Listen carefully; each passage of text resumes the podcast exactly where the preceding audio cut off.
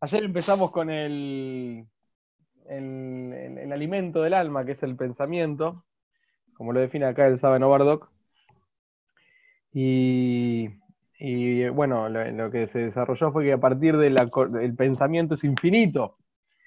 El pensamiento del hombre es infinito, no tiene fin. Y es lo que nos nutre como seres humanos, es lo que nos hace existir, ser. En la medida que nosotros podamos desarrollar nuestro pensamiento de una forma más amplia, más profunda, más culta, más desarrollada, eh, más raíces vamos a, echar y más fructíferos vamos a ser. Eh, pero si nuestro pensamiento se limita a cosas vanas o a, las noticias, a un partido de fútbol, o yo qué sé, a, los programas de Tinelli, etc., entonces es como limitar nuestro pensamiento infinito dentro de una cajita de fósforo chiquitita. Y ahí uno se marchita. Al revés, tenemos que lograr generar un desarrollo constante en nuestra mente, con la innovación, con el pensamiento, fomentar la creatividad, el arte, la lectura. Esto es lo que nos puede eh, eh, desarrollar y hacer, hacer crecer. Otro aspecto muy importante que tiene el, plano del pensamiento, el pienso, luego existo, tiene que ver con la,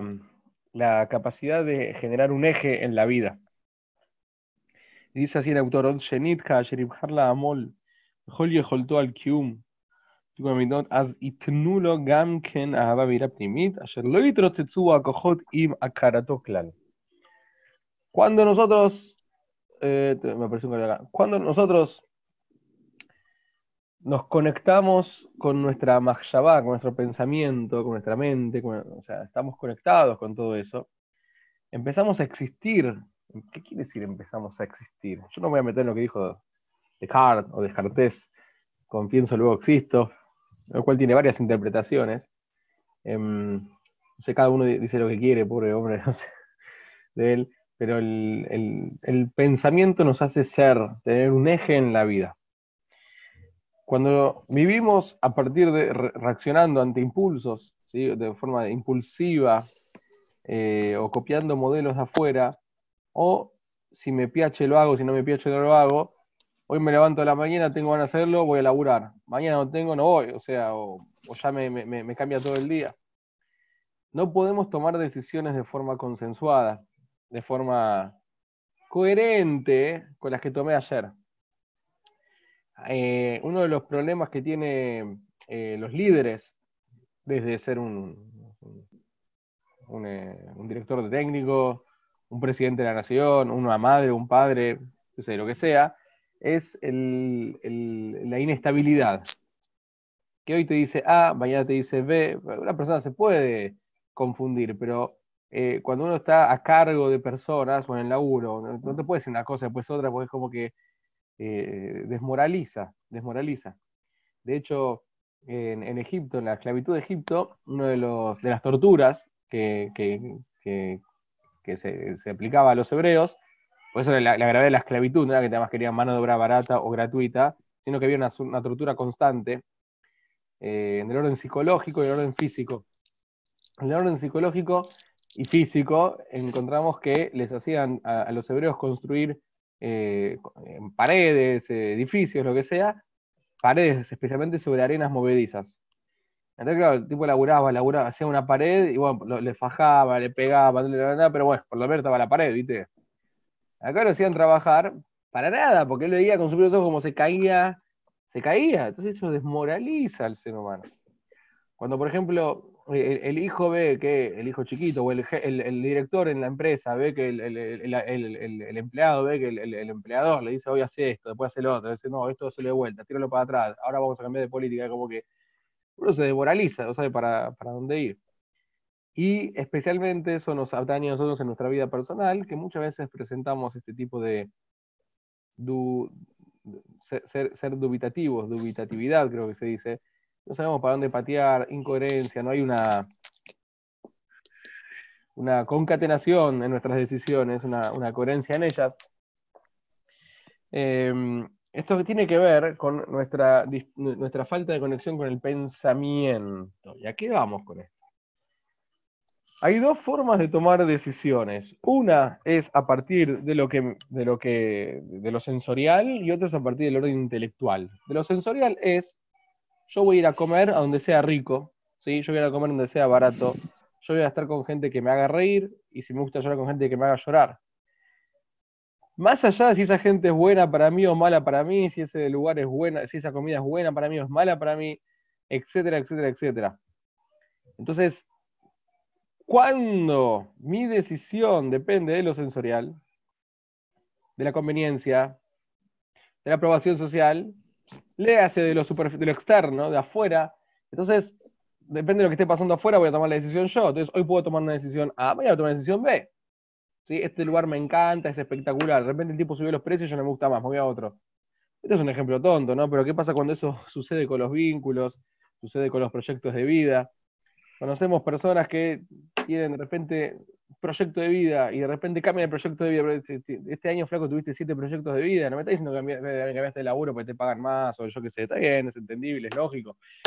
Pero acá estás cambiando de rubro, estás cambiando de proyecto, estás cambiando de, proyección en tu vida.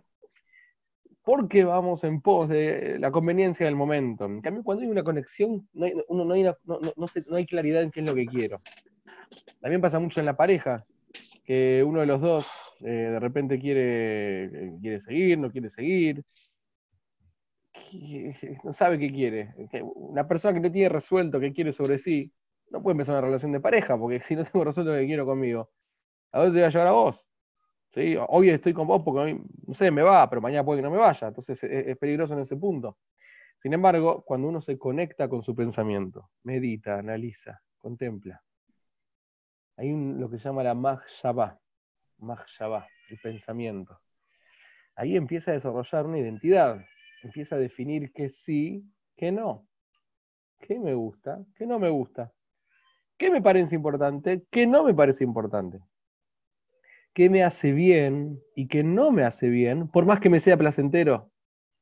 Entonces empezamos a discernir, empezamos a evaluar, empezamos a a organizarnos internamente. De hecho, la palabra Mahshaba, en hebreo, que significa pensamiento, tiene la misma raíz que la palabra Heshev. Hoshev es piensa, Heshev significa cadena. La cadena. ¿Y qué onda la cadena? Porque cuando uno está conectado en su mundo interior con el pensamiento, se empieza a generar una cadena de ideas que están todas coordinadas y son todas coherentes entre sí y son las que van generando una armonía en todo lo que llega en mi vida. Entonces, empezás a vivir con armonía, empezás a vivir con orden, empezás a vivir con organización, empezás a vivir con un criterio, y todo lo que vos haces va hacia ese lugar.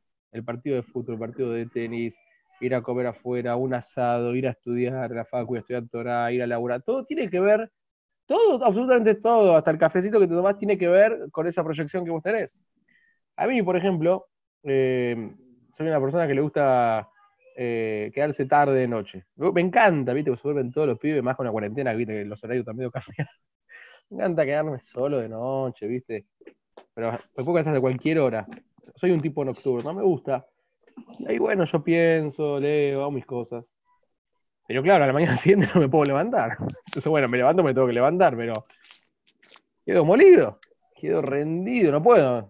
¿Cómo hago? ¿Cómo mantengo? Mira, a las 3 de la mañana, 3 y media de la mañana. ¿Cómo, ¿Cómo, me levanto el día siguiente a las 7, 7 y media? ¿Cómo hago? Horario cuarentena, ¿no? Si no tiene...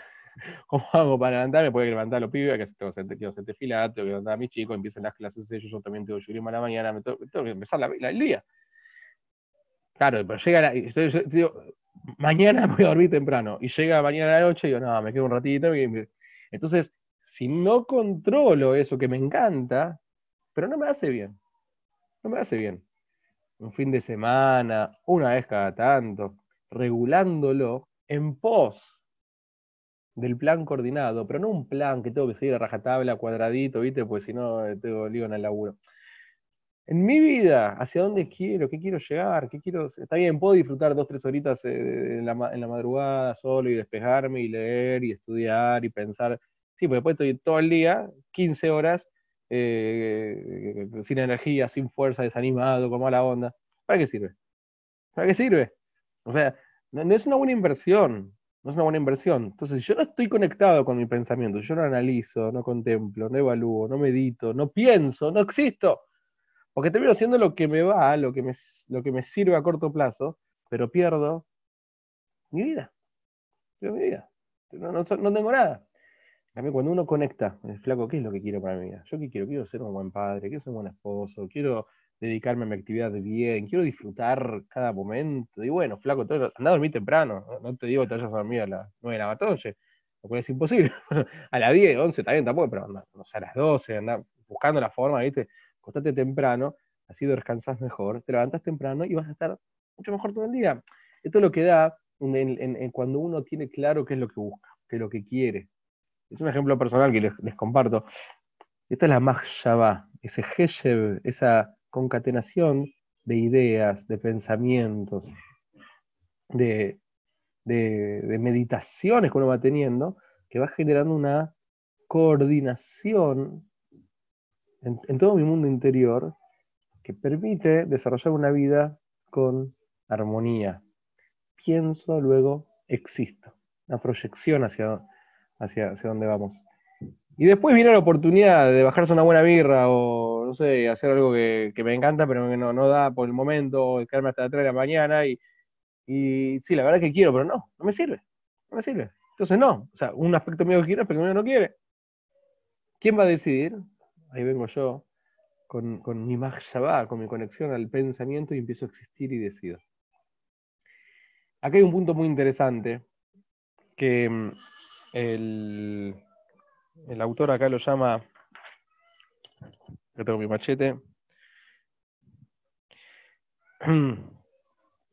eh, con respecto a lo que dice la Torah Bajartá Bajaim. La Torah dice, yo pongo frente a vos lo bueno y lo malo, así dice, dice la Torah, dice el creador, dice Bajartá Bajaim, elegí la vida. Elegí, ¿qué significa elegir? Nosotros pensamos que elegir es ir a la heladería y elijo este helado, elijo este postre, elijo este, este gusto, elijo, no sé, elijo qué serie ver en Netflix, elijo. Pero elegir realmente, y esto es lo que a nosotros nos cuesta a, las personas en Occidente, especialmente nos cuesta mucho, estamos muy acostumbrados a hacer todo cuando queremos, porque queremos, hay mucha facilidad para hacer un montón de cosas, cosas que antes no era así, lo cual es buenísimo, ¿no? Pero tiene su eh, efecto colateral, que mm, muchas veces nos pasa que no, sabemos lo que implica elegir. Libhor, vejirá, elección, albedrío. ¿Qué es elegir? Cuando elegís, naturalmente, algo vas a perder. Yo me acuerdo cuando era pibe, tenía 16 años, creo, y, iba a empezar a hacer Madrid. Entonces, me llamaron para hacer Madrid de dos lugares yo estaba chocho, no podía creer. Uno era donde fue yo fijaní que quería hacer ahí, pero el otro lugar tremendo que no podía decir que no. Una propuesta muy linda, muy buena. Yo no sabía qué hacer, entré en pánico. un ataque de pánico, para tanto no, pero me dije, dije, ¿qué agarramos? ¿Qué hago ahora? Yo me acuerdo que hablé con una persona y me dijo, pero primero tranquilízate, yo no sabía qué hacer.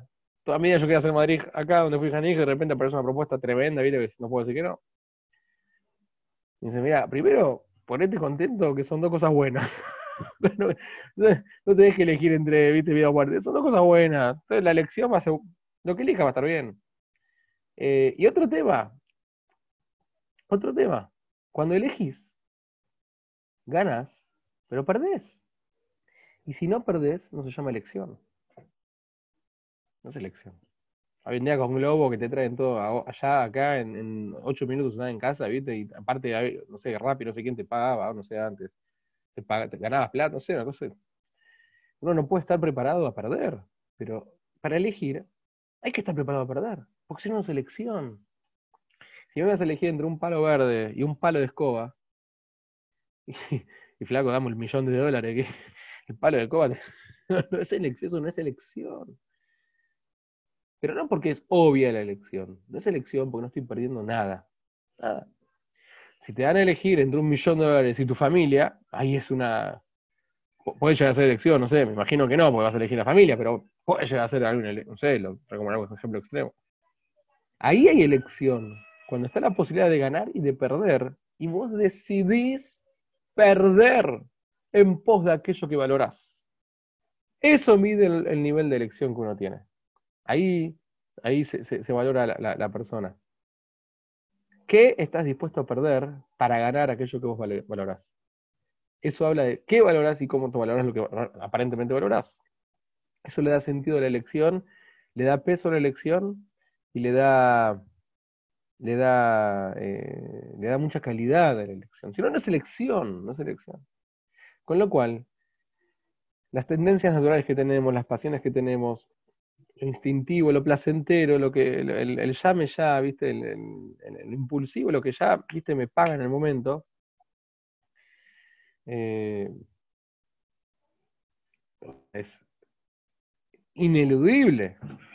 Es, obviamente que lo vas a querer elegir. Hola, Kiwi, ¿qué pasó? ¿Qué decir? ¿Puedes ir para ahí, mi amor? Gracias, hijo. Uy. ¿Estás bien? Pero, uy, invasión de cancha.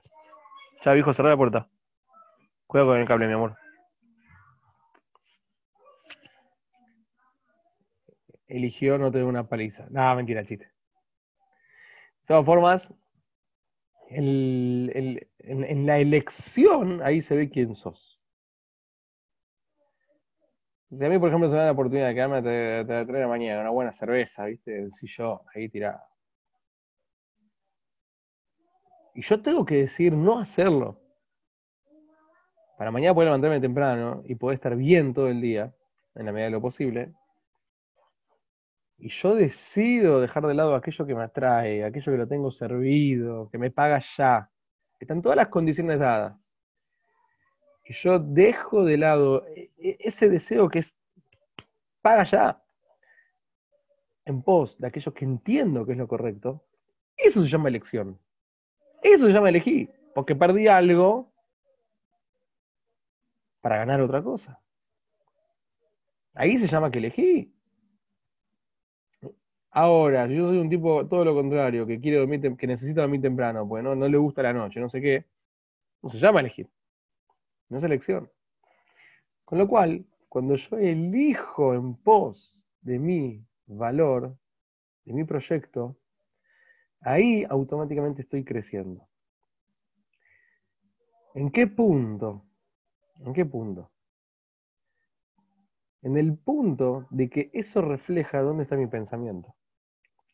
Si yo no tengo una conexión con mis ideas, con, no tengo un espacio de meditación, un espacio de contemplación, un espacio de pensamiento, jamás puedo llegar a decidir irme a dormir temprano y no estar con lo ritual en el momento.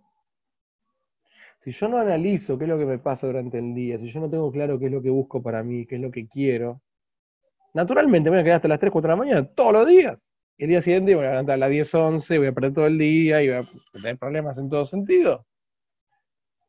Solamente cuando hay una conexión con el, con el plano del pensamiento puedo empezar a elegir, se llama que elijo, si no, no elijo. No elijo. Sí, tengo lecciones chiquitas, como qué gusto de helado, qué voy a comer hoy, etcétera. Pero no voy a tener, no voy a tener elecciones genuinas. Y no crezco, me achato. Me achato. Esta es la, la, la, la, la mala, la virtud, el nivel elevado que tiene estar conectado con el pensamiento, que vos sos libre y dueño de tu vida. Libre no es la persona que hace lo que quiere. Libre es la persona que puede asumir la responsabilidad de hacerse cargo de sus decisiones hoy a largo plazo. Si yo hoy estoy con una piba y después la, una patada y me veo con otra piba, me caso, tengo tres pibes, después los largo, me voy con otro, pa, pa, pa, pa, pa, pa. Yo soy libre de hacer lo que yo quiero. Eso no es libre. Eso es ser esclavo de la pasión del momento. Eso es ser esclavo de la necesidad instintiva de, no trabajar las midot, de no trabajar sobre uno, de ir con la persona que te, que te gusta en el momento, de no hacerse cargo de las situaciones. Vos sos libre en el momento que tomás la decisión de casarte, por ejemplo. Y esa decisión tenés la capacidad de mantenerla. Sos consciente que estás asumiendo una responsabilidad. Te haces cargo de ello. Entonces vos vas pasando los diferentes momentos de la vida con esa decisión. Obviamente nada es eterno, ¿no? Pero de repente la tipa le mete los cuernos, bueno, no sé, explota algo, explota, pero me refiero al hecho de ser y ser consecuente, ser coherente. Libre soy cuando puedo asumir la responsabilidad de mantener mis decisiones. Si logro hacer eso, quiere decir que la decisión que tomé fue en un estado de libertad, que elegí. Le hace que logré sobreponer mis conclusiones intelectuales, mi mahshabá, por sobre mis deseos terrenales del momento. Solamente cuando hay conexión con la Mahshabá, con el plano del pensamiento, cuando yo trato de ser un reflejo de lo que está pasando por mi mundo interior, conocerlo y vivir acorde a ello, puedo tener una vida de armonía y ser realmente libre. Si no, vamos cediendo ante, ante la, tentación, la presión y la necesidad del momento. Hay una historia que no sé si las conté, pero a mí me parece formidable. Y cada vez que pienso en esa historia, pienso mucho en esa historia porque me, a mí me parece, un caballito de batalla en mi vida.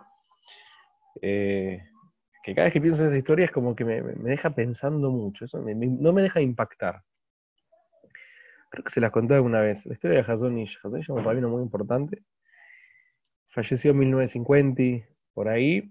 Eh, o sea, fue el rabino más importante, digamos, de, de post-Shoah, hasta que falleció una, una eminencia, una luz, en todo sentido. Y una persona sumamente intelectual, racional, una mente totalmente abstraída de, vicios.